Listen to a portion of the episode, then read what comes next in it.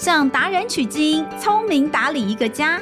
从食衣住行娱乐到健康生活理财，爸妈就是最棒的家庭经理人。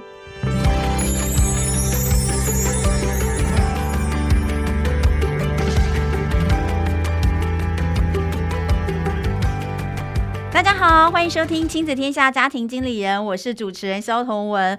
哇、哦，时间真的过得太快了，再过两天就要过年了。呃，先在这里跟大家拜个早年，恭祝大家新年快乐。呃，当然可能现在是那种正在忙乱的时候哦。那顺便也跟大家讲一下哦，过年期间我们可是不休息的，所以呢，我们都会按时的上架更新最新的 Podcast 内容。希望大家在过年期间也可以收听一下。重点是，如果之前。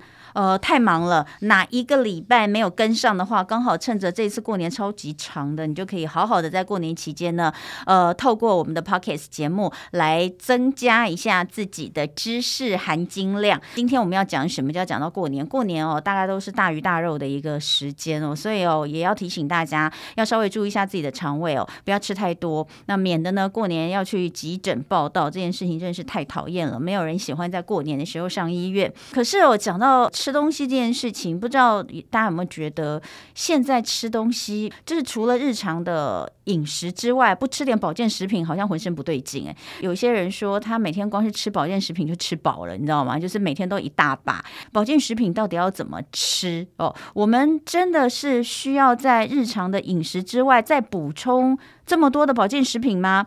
还是说我们能够用怎么样的方式来搭配，或者是有哪些保健食品，它的营养素是真的我们在日常生活当中没有办法获取足够的量，或是我们自己人体没有办法合成，需要额外补充的？我相信哦，这个问题很多人都很想知道，所以今天在现场我们就特别在呃过年之前哦，请到这位专家来跟大家聊聊天，希望大家过完年之后哦，能够重新开。开始哦，让自己拥有一个健康的身体。那今天欢迎到的就是功能医学专家刘博仁医师，欢迎刘医师。Hello，同学好，各位好朋友，大家好。哎，我刚刚讲的这个真的哎，你知道很多人都是每天吃保健食品，嗯、吃完之后饭就不用吃了，就很多。哎，刘医师自己也吃很多吗？我当然会吃啊，但我常讲一句话哈，就是。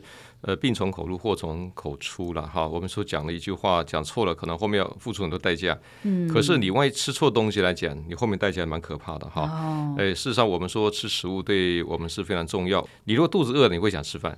可是我说我们很多营养素其实常常不足哦。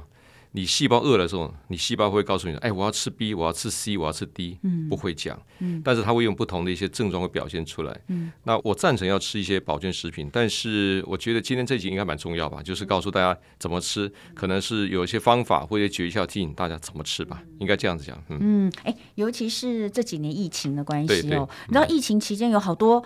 以前不知道的保健食品，嘣又蹦出来，应该是说有一些特别被大家提到、注意到，像是我自己更最有感的就是维他命 D，嗯，呃，D 三这个东西，其实过去我觉得大概在三年前都没有很常被大家提到。当然，这三年之内有一些医生常常会在呃媒体上面提醒大家，然后到这个疫情期间发现哦，维他命 C、维他命 D，呃，是呃被大量的拿来使用在不管是在美国那时候还没有药物的时候。然后确诊的人会给他大量使用哦，才知道原来它是有增加免疫力的效果等等。还有一些也是在疫情期间哦，被各式各样的像是呃中草药的紫锥花啦等等，通通也都跑出来了。以前还不知道，所以我们就先举你自己的例子来说好了。你自己平常每天一定吃的保健食品有哪些？呃，我我早上起床的时候哈，我我很重视喝水，我一定一杯啊这个常温水，大概两百五到三百 CC。然后我会搭配我吃两颗鱼油，搭个益生菌啊，那还搭个啊纤维粉，我就吃下去了。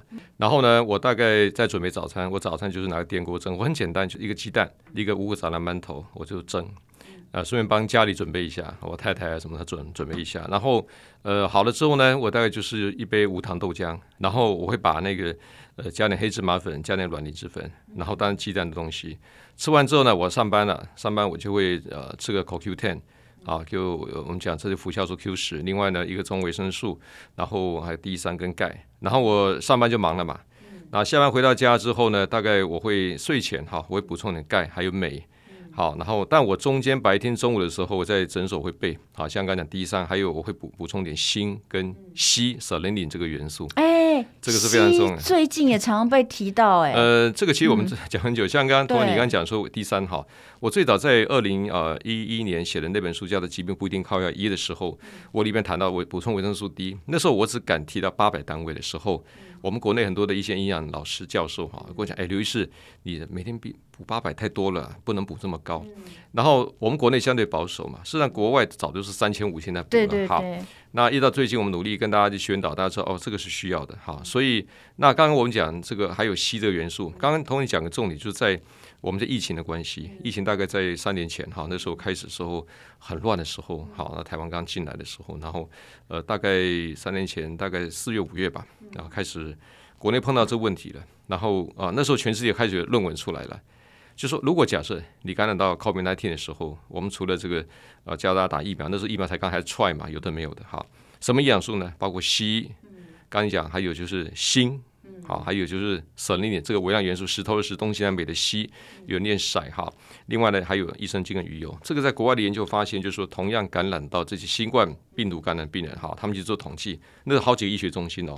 然后住在 ICU 的病人哈，重症的病人，他发现那些住到重症的这个 ICU 的病人来讲哈，他们去看他肠道，看他一些微量元素都是不健康，而且微量元素缺乏的。他们发现那些如果抽血验血，他 D 三浓度够高，锌够高，甚至平常比较吃比较偏素食、纤维多一点的这些人，他罹患重症机会少很多。嗯，那开始有人说啊，开始要补啊补啊，哈。那就像我，其实我呃，因为我们诊所嘛，我们每个病人就因为到目前为止都还是有这个，也是呃确诊啊断断续续都有，都不时跟我打电话，或是跟我们小姐，哎呀，这个我现在确诊，你要补充什么东西？我大概就是刚刚这几个元素，我说加强。大概呃很多人会有 Long COVID 长新冠。那呃后遗症很多，那我这病人调理一下，把营养素拉高之后，大概有人会咳嗽咳到十天、十二天啊，或是两三礼拜，还要吃一些中药中药啦、清冠一号啦。嗯，病人把营养素调高之后，有时候七天八天啊，症状就好的不见了，完全无影无踪了。嗯所以柳水菌在我们免疫细胞的这种它的一个活力提升有很大的一个功效。对，对哇，这真的很重要哎，因为你看哦，再过两天就要过年，嗯、大家知道吗？呃，我们的国内的第三波的 COVID 疫情，其实呃一直都讲，就是在一月底。二月初可能会到达另外一个高峰，可能呃一天的新增确诊数字会达到四万五万都有可能哦，所以大家真的不要轻忽呃这些补充营养素的补充，你会发现这个身边有很多人，哎，好像这几年就是。不管怎么样，他就是没有确诊，或者是确诊之后他真的就还好。可是有些人确诊会很严重，甚至是已经二度确诊了。我身边好多人二度确诊，那没错。这个真的还是跟身体本身的免疫力是直接相关的，对不对？免疫这个东西，这两个字免疫哈，我讲三个字免疫力，讲得很玄哈。对呀。我我的病人常常在我诊间，我给他看那个细胞，什么叫白血球、红血球？我说，哎，这个白血球看到说，哎呦，原来这叫白血球。对，你的免疫力好或不好，就跟白血球有关系。那我们有有一个理论，就是说，我们一天二十四小时当中，我们身体随时会产生一些肿瘤。细胞，嗯，那为什么有人会变成癌症？有人是哎，好像没事，跟你免疫力有关系，嗯，所以当免疫力不好的时候，你确实会容易啊生病，或者说你感冒之后呢，就容易变重症。那当然，很多人说刘医师，这个免疫力来讲，我如果不是去医院，我怎么评估免疫力好或不好？嗯，那他最最好最常问我这个问题哈。我说，第一个，你如果肠道功能常常不好，常常绞痛、腹胀、腹泻，嗯，因为我们肠子的免疫力占全身百分之七十，所以肠子功能不好的人，拜托你要注意一下哈。第二来讲就是。很容易感冒，我们大概统计过，比如小儿科的病人来讲，一年大概就是常常十次到十五次感冒。嗯，那成人有时候两到三次的感冒。如果你的感冒次数一年超过这个数字，免疫力不好。嗯，第三，你会异常的容易疲倦，很容易倦怠，这也是代表着免疫力不好，也是慢性病毒的感染，或者说容易长一些啊疱疹，譬如说唇疱疹。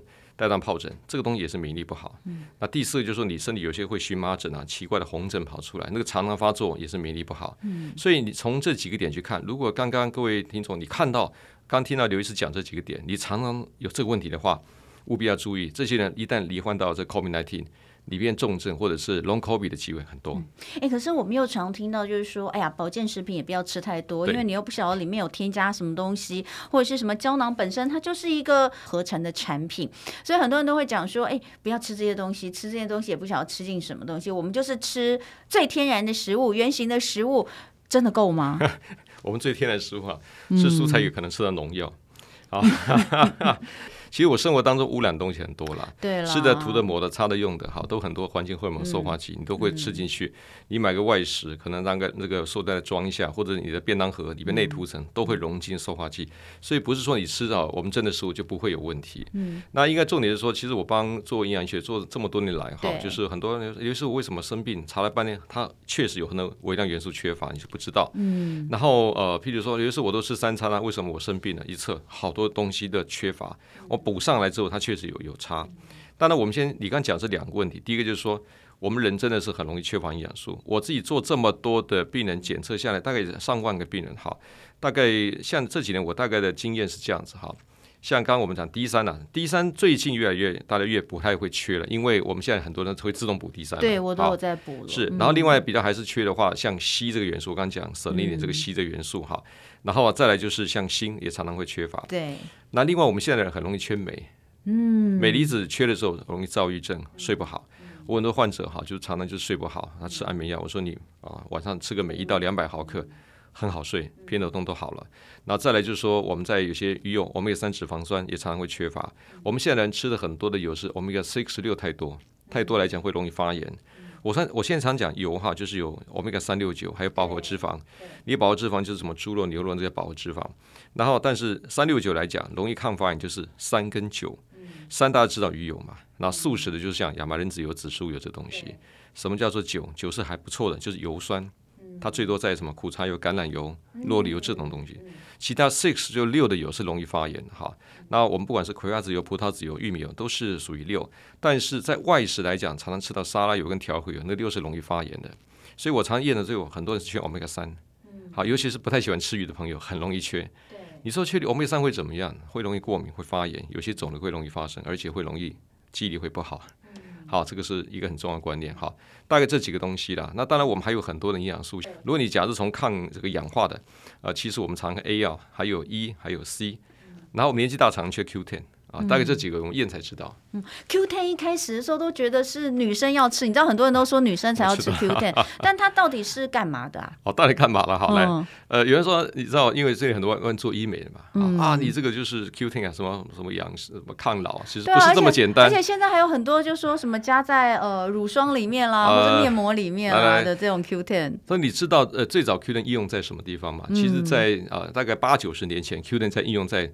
呃，这个叫心脏衰竭的病人，八九十年前就有应用了。那个时候为什么？你知道，我他讲一句话，就是说，我们台湾现在要发电，有发电厂，什么发电厂？火力发电厂。嗯，火力发电厂叫烧煤矿来发电。嗯，好来，里面煤矿就火力发电不能发电嘛。好，人体要发电，人体发电厂在哪边？在我们一个细胞里面叫做立腺体这东西。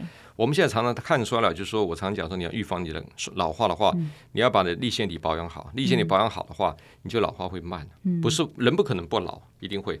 那立腺体保养最重要一个物质，其中一个叫做 Q10。哦。所以在心脏衰竭、心脏收缩无力的病人，在那个之前就用高剂量的 Q10。嗯。那后来应用在急性的肝炎。嗯。那最近一二十年用在什么地方特别多？在老年失智症跟八型肾失症。哇。我们在 Parkinson 来讲，就病人会用到一天有时候三百、四百毫克，很高。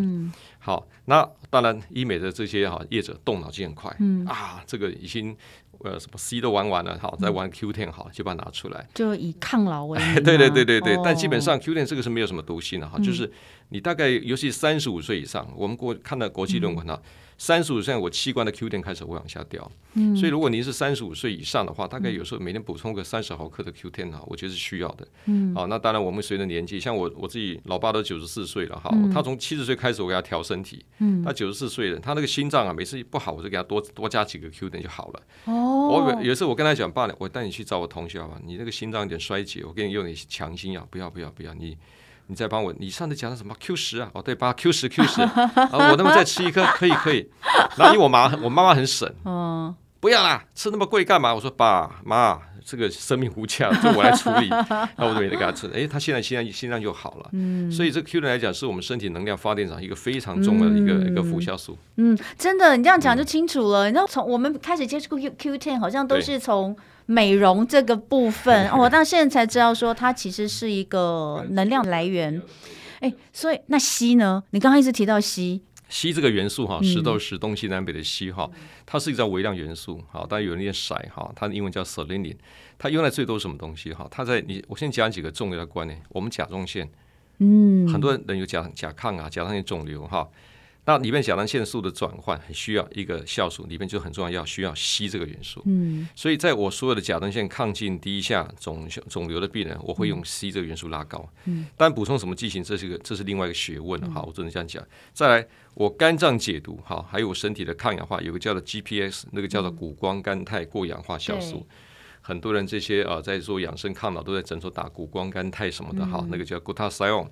那事实上里边，我们它谷它谷胱肽过氧化酵素里面很重要元素就是硒这个元素。嗯，所以硒它在我们的免疫细胞，在我们肝脏解毒细胞都太太重要了。嗯，我们现在很容易缺乏啊。我在很多的 case 来讲，他们就是呃因为长期缺乏硒这个元素，好，就是容易啊焦躁啊亢进啊手抖心悸啊。我们测起来几乎都是，大概我们血中有个浓度计算了。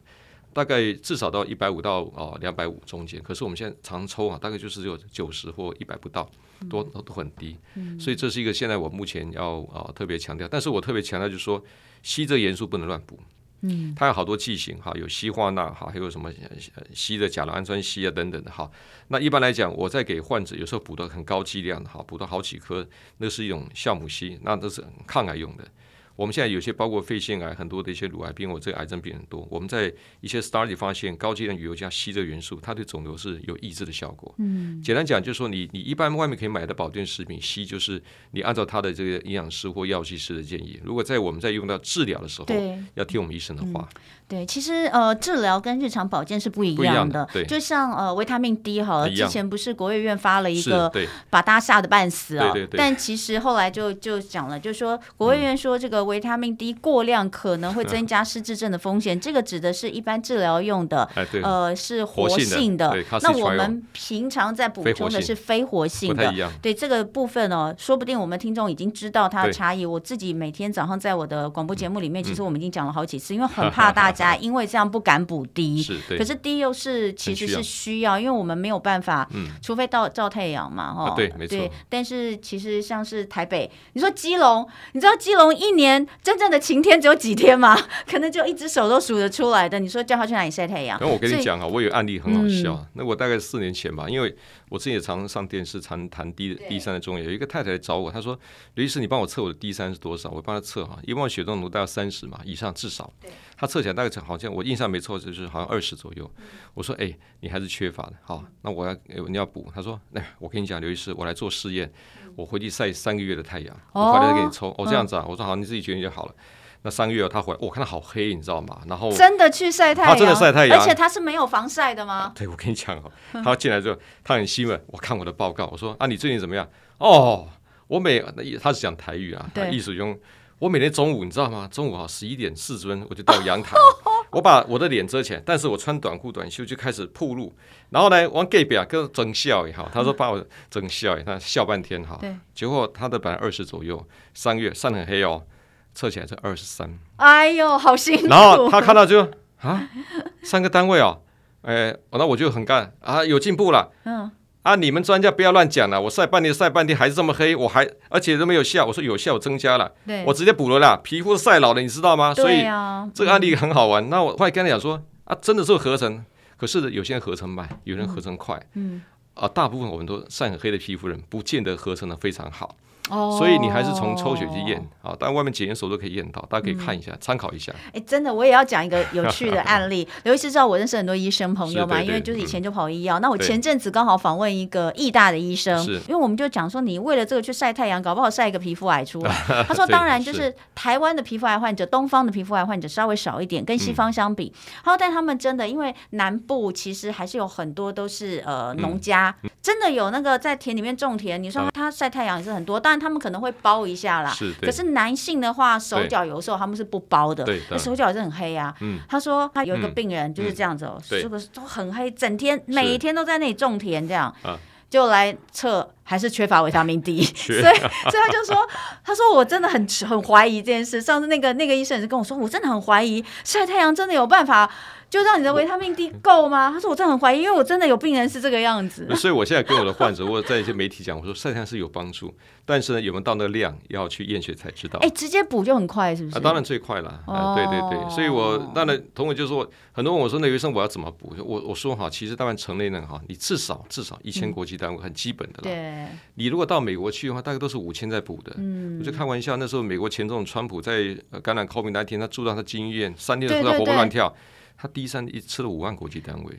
锌大概是吃的大概有大概将近两百毫克，它剂量吃的非常高，对，所以那个东西我常常讲，有些呃这个有些免疫力不好，感冒了，我说你要恢复快点啊，有些特殊营养素拉高一点点，好，所以这个已经在国外很久了，而且有科学证据了。对啊，是真的，只是因为我们卫福部给的那个数字实在是太保守了，你知道吗？没错，所以像我们平常在跟大家分享的时候，讲到比如说像我我的 C 哦，我 C 一天是补一千啦，我每天一千。可以基本，我真的是我以前就是你说的那种，你知道我每个月一定要去看一次医生，大概在三四年前，那时候都还是非常容易感冒。只要大家有感冒，我一定中；大家没感冒，我也中。一年为了看感冒，大概至少看十二次医生。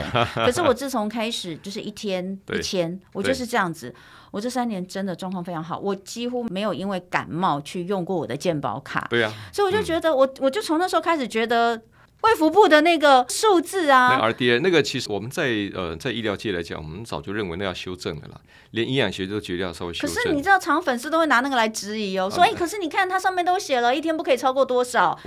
没有一，他是写一天建议啦，建议摄取量。对，对，对，那还说，哎，刘医师，你叫我吃这个，好像吃两三颗，可是上面写的一天一粒多食五粒。啊、我说那个是怕一般不懂老百姓自己去乱吃，吃太多。哦、可是在我叫你这样怎么吃怎么吃，是按照你的剂量是都没有问题的哈。嗯、我觉得大家还是从专业角度去看这个事情会更好。好、嗯、哦，所以保健食品有一些维生素哦，我们刚刚讲，今天这一集超重要，大家一定要点赞收藏哦，因为比如说刚刚讲到了，在这个 COVID 的时候有哪些。这个维生素区已经很确认的是跟我们的提升免疫力是有关的，是。那也不是只有 COVID 啊，这个也是长期的。如果我们的身体的免疫，哎，大家看癌症其实还是直接是免疫系统的一个问题。对。所以如果说我们能够把身体调好，大家闻癌色变，你就可以离癌症远一点。嗯。那好，保健食品现在真的是一个超级无敌大的市场，哎。嗯。怎么挑选？嗯。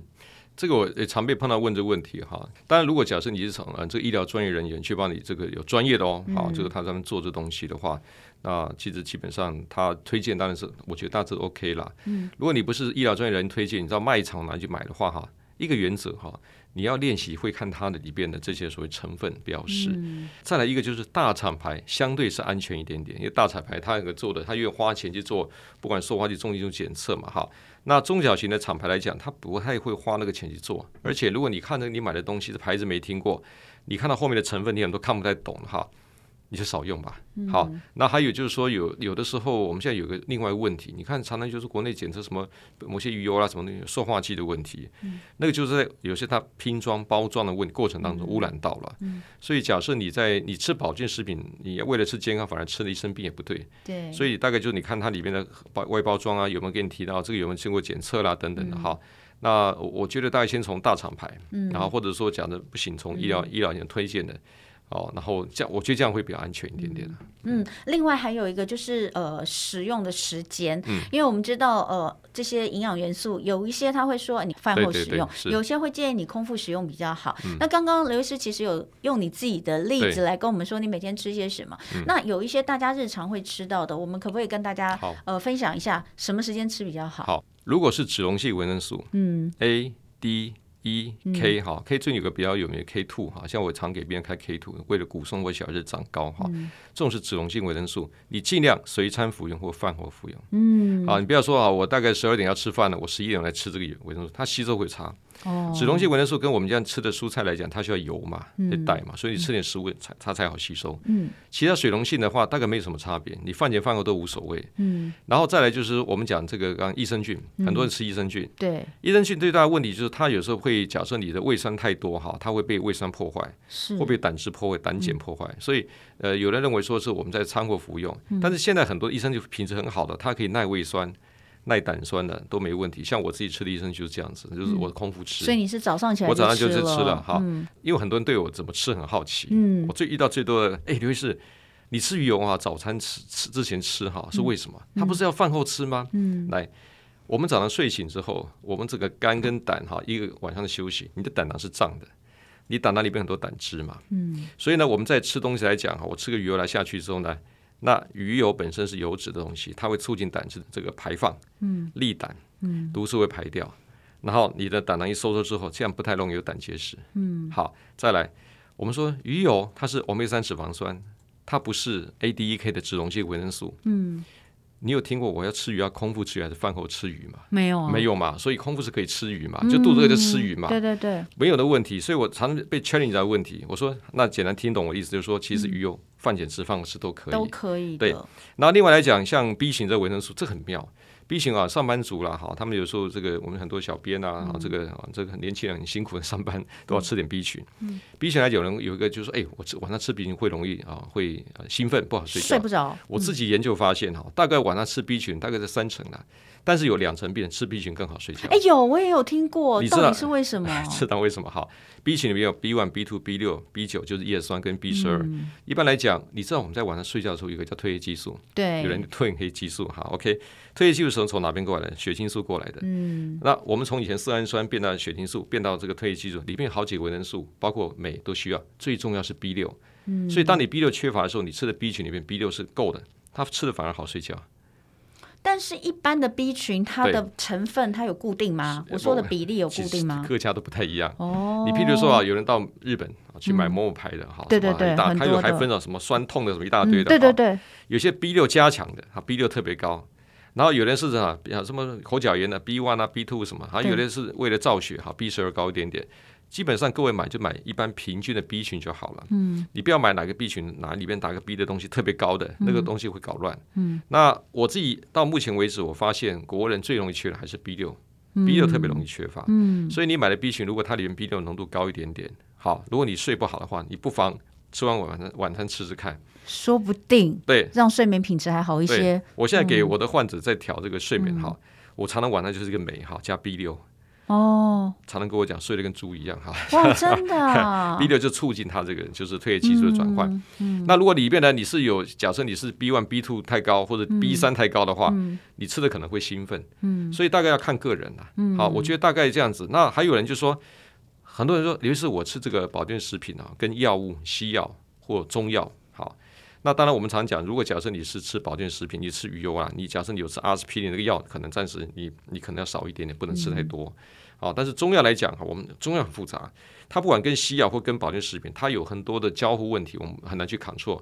所以假设你有吃保健食品吃中药，隔个半个小时或一个小时会更安全。嗯，好，除此以外，如果你单纯只是保健食品保养的话，基本上你没有时间，你就饭后全部吃完，一次吃完也都 OK 了。嗯，好，最后还是提一下，就是因为呃，有些小朋友他可能年纪比较小，对，那呃，爸爸妈妈或是长辈们都会觉得说，尽量我们尽量，甚至其实医生也会建议说，尽量就是用这个天然的食物来给他补充。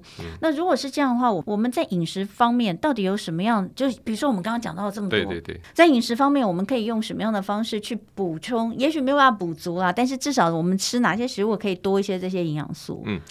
小朋友来讲，但是在不同的年纪，他有不同的他一个营养素需求量的建议了哈。嗯、你说呃，幼稚园啊，呃，这个小班、大班，甚至说国小、中高年级不太一样。嗯、好，所以基本上我大概觉得说，特别注意好，钙质的摄取跟蛋白质摄取这两个，嗯、还有纤维，纤维就蔬菜。嗯、我们现在小朋友很很吃蔬菜，蔬吃太少了，就基本上你鼓励小朋友多吃蔬菜。然后呢，呃，水果当然是甜，但是小朋友不用担心血糖的问题。我觉得吃点水果都 OK。嗯。再来肉，尽量鼓励他多吃点鱼肉，这样欧米三脂肪酸自然会摄取比较多。嗯。再来深绿色蔬菜里边有钙、镁跟铁都有部分，也不错。好，大概这样子，那鼓励他运动晒太阳。嗯。好，那当然你真的要有时候小朋友就说，我遇到这家长很多这样问我。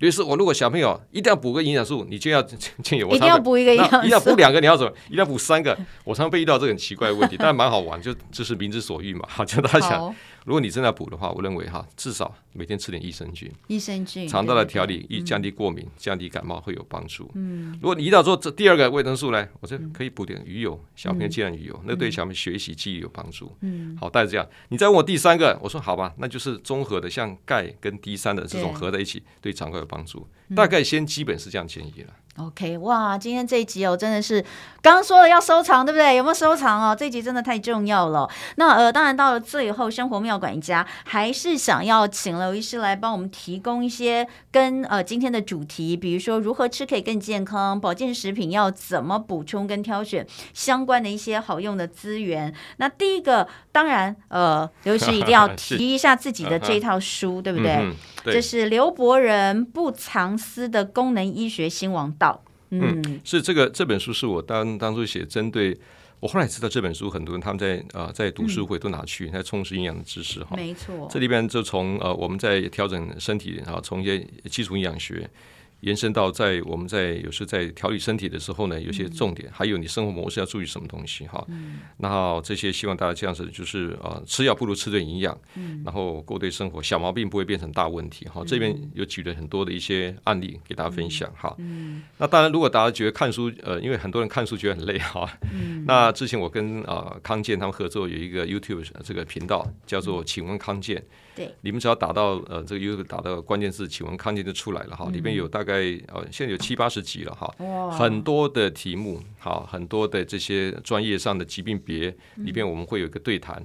啊，大家可以获得更多的一些尝试。嗯，好，所以这个过年期间呢，追剧不如来追这个。请问康健频道，因为哎，新年新气象啊，大家都希望身体健康，这个是永远永远每一个人都希望一定要得到的新年的祝福，对不对？对。呃，尤其是这几年过了之后，更觉得健康无价，健康无价，无价，而且。我们真的不知道什么时候又有什么样的病毒来，嗯、可是我至少可以把我自己做好，对不对？对，先把我自己的这个底子打好。是。所以今天非常非常感谢呃刘伯仁医师来跟我们分享怎么样吃能够更健康。我们希望能够摆脱靠药物来过生活的这种状况，真的不要哦。我们好好的吃对营养，就可以让我们打造一个全新的人生。我觉得这是非常棒的。呃，我相信大家今天一定听不够啦哈，所以呃刚刚所讲到。呃，包括这个刘医师的书，还有这个呃 Y A T 频道，嗯、我们这些资讯都会放在节目下方的资讯栏，有连结给大家来参考。那呃年后我还要再请刘医师来跟我们聊其他的，这个是我自己哦，这下一个主题是我自己都非常觉得重要的。有为什么会觉得重要？是因为这几年觉得自己的脑真的不太好使，是怎么回事？所以我们下一集要聚焦在如何让脑袋变得比较好使这件事情，这有办法做到的吗？有，有，有，哎，好，我们先这个。过年放空一下哦，过完年我们再来补一下脑。所以今天非常谢谢刘博仁医师，谢谢同，谢谢大家，谢谢也谢谢大家今天的收听。我们家庭经理人下一次就是过年再跟大家相见了。而亲子天下 Podcast 周一到周六谈教育聊生活，可以起美好新关系。欢迎订阅收听 Apple Podcast 跟 Spotify，也给我们五星赞一下。欢迎大家在许愿池给我们回馈。我们下次见喽，新年快乐，大家拜拜，拜拜。